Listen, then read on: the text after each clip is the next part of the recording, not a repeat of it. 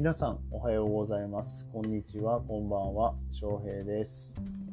皆さんコーヒーの沼に引きずり込んでいきたいと思います。というような感じでやっておりますけれども、えー、本日土曜日2本目ですね。4連休の初日でございます。4連休とはいええー、我が家は育休中につきあの僕毎日家にいますしわざわざ人がたくさん出かける日に自分たちも出かけていかなくてもいいかなということで特に4連休の予定はございません。僕が住んでる神戸市でなんか海岸のゴミ拾いをするとなんかコロナビールがもらえるみたいなキャンペーンをやっているみたいなんですねこの 4, 4日間の間に。なんでまあそれはなんかちょっと面白そうだから出てもいいかなとか思ってたりとかしますけれども基本的に遠出はしなくてもいいかなと思っております。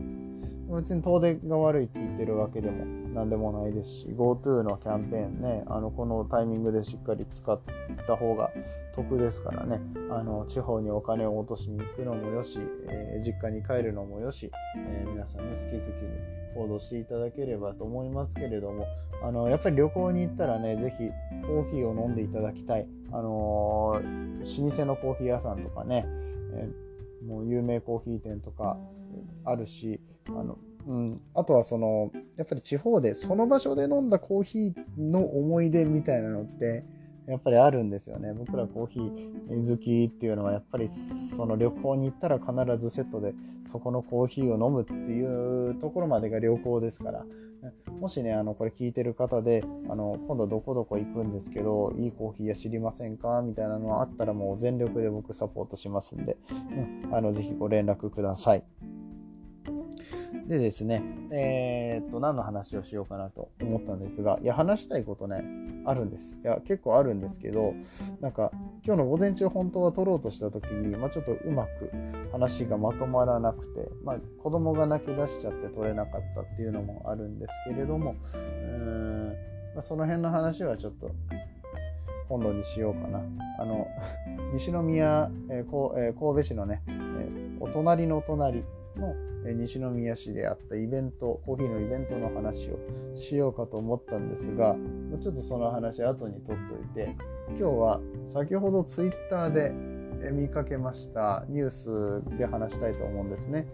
小林麻也さん、えっ、ー、と、一、えっ、ー、と、小林麻也さんね、あの元アナウンサーの、え、方ですけれども、えニコニコニュースで、なんかどっかのカフェに入った時に、えー、アイスコーヒーのストローの袋がストローって袋剥くじゃないですか剥かないやつもあるんですけどストローを袋を剥いた時のこの何ていうの上の方をちょっと残してちぎってでその袋がついた状態上の口をつけるところに袋がちょっとかぶさった状態で提供していただいたことに感動したみたいな話だったんですね。あのコロナの影響でそういった感染症だったりだとか衛生の部分に関しての意識が高まってる方もたくさんいらっしゃると思うんですけれども、まあ、ここの上がかぶさってることによって、えー、口をつけるところにね手が触れていないっていうようなことを、えー、褒め褒めてるっていうかあのとても良いおもてなしの心だなというところでまあ、小林小林麻也さんがどこでそういう発言をされたかわからないんですけど、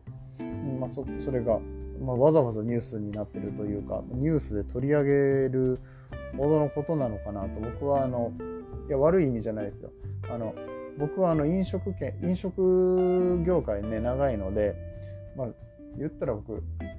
高校生の時からマクドナルドでアルバイトしてたんですけれどももうそのストローの上に袋を残して提供するのってあの結構当たり前の話なんですよ。あのその場その場で違いますよ。もうすぐ飲まれるとかあのパッと取って飲みたいっていう人にわざわざこのストローの上にゴミを残した状態で渡すっていうのもあの、ね、いらないだろそんなんっていう人はいらっしゃるのであのそういう人にはもちろんこちらで見極めてその裸の状態で渡すようにしてますけれどもちょっとお持ち帰りお持ち帰りの方は家で刺すから袋からは出さないけれども何、ん、ていうのかな、まあ、そういうタイミングってあるんですよ。袋ちょっと上につけといてあげた方が喜ばれそうなタイミングっていうのはありましてまあそれはあのだから15年以上前ですよね。僕が、えアルバイトを始めた頃っていうのは。まあ、そういうことを考えるとマクドナルドのホスピタリティとか衛生に対しての、えー、観念っていうのはすごいなって思うんですけれども、まあ、今になってこういうコロナだからね皆さんの、えー、そういった部分への あれ？なんか言葉が出てこない 言葉が出てこないな。なんだなんだ？なんだなんだこれ？うん。一回止める？衛生ですね。衛生っていう言葉が出てこなくて、ちょっとやばいかもしれないんですけど、あの、衛生について、え皆さんの意識が高まっておられるので、えー、気をつけて出さなければいけないっていうところとか、まあ、実際にこれをニュースにするとあのコロナだから衛生気遣ってるんだよっていう部分で、まあ、ちょっと皆さん開いてくれるじゃないですか。そういうニュースについて関心を持ってもらえるっていうのもあってわざわざ記事にしてもらってるのかなっていうのもあるのかなと思うんですけれども。でもまあ昔からあるんですよそういうのはやっぱりちゃんとおもてなしの心を持っているところっていうのは、えー、もしかしたらそうすることによってお客さんが喜んでくれるかもしれないとか需要があるかもしれないっていうのをいろいろ試してやってきているのが飲食業界でございます。僕はもうあの究極飲食っていうのは、えー、おもてなしホスピタリティかなって思ってますので、あのそういったところはね昔からあったんですけれども最近になって、まあ、より多くの人が気づくようになったっていうような感じがしますね。そうマクドナルドの話はね、まあ、今度またなんかしっかり話をしようかなって思うんですけれども、マクドナルドのホスピタリティってすごいんですよ。ホスピタリティセミナーっていうのがあって、僕はあの、アルバイトから、アルバイトマネージャー、スイングマネージャーっていうんですけれども、社員じゃないんですけれども、社員と同じような仕事をさせられる、任される仕事っていうのをしてましたけれど、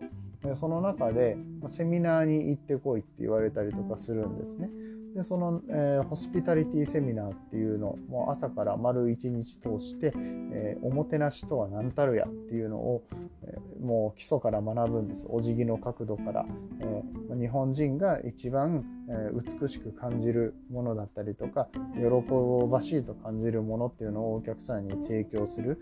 ことであったりとか何かイレギュラーなことが起こった時にどうやって対応してあげることが、え一番お客さんにとってプラスになるのか。でそれはもう最終的にあなんて素晴らしい店員さんだったんだろう。またここのお店に来ようっていう風に戻ってこれるようなねえー、気持ちになってくれるっていうその気持ちを作るためのセミナーでもあったりとかします。でまあ、あの突き詰めていくと、まあ、飲食業全てそうですしバリスタっていう仕事はですねもう本当におも,、ね、おもてなしがえ大切な仕事になります。これバリスタの仕事はねコーヒーを入れるっていう部分であのよく取り上げられてしまうんですけれどももうそんな本当にあの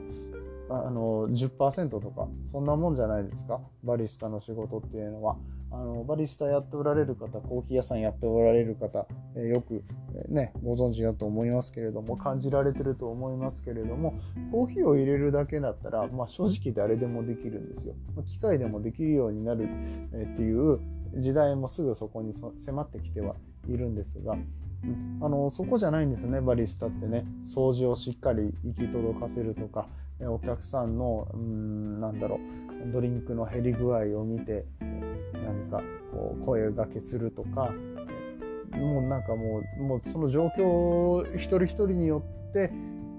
何を提供するか、何を必要としているかを見極めてお話をするもしくはお話をしないっていう選択肢もありますよね。それがバリスタの仕事なんでおもてなしって本当に必要だと思います。ということで今日はちょっと そんなちょっとぐだぐだと喋ってしまったんですけれども明日からまたしっかり皆さんの役に立つような情報をお届けできたらと思います。4連休ね皆さん楽しんでくださいね。それではまた明日お耳にかかりましょう。バイバイ。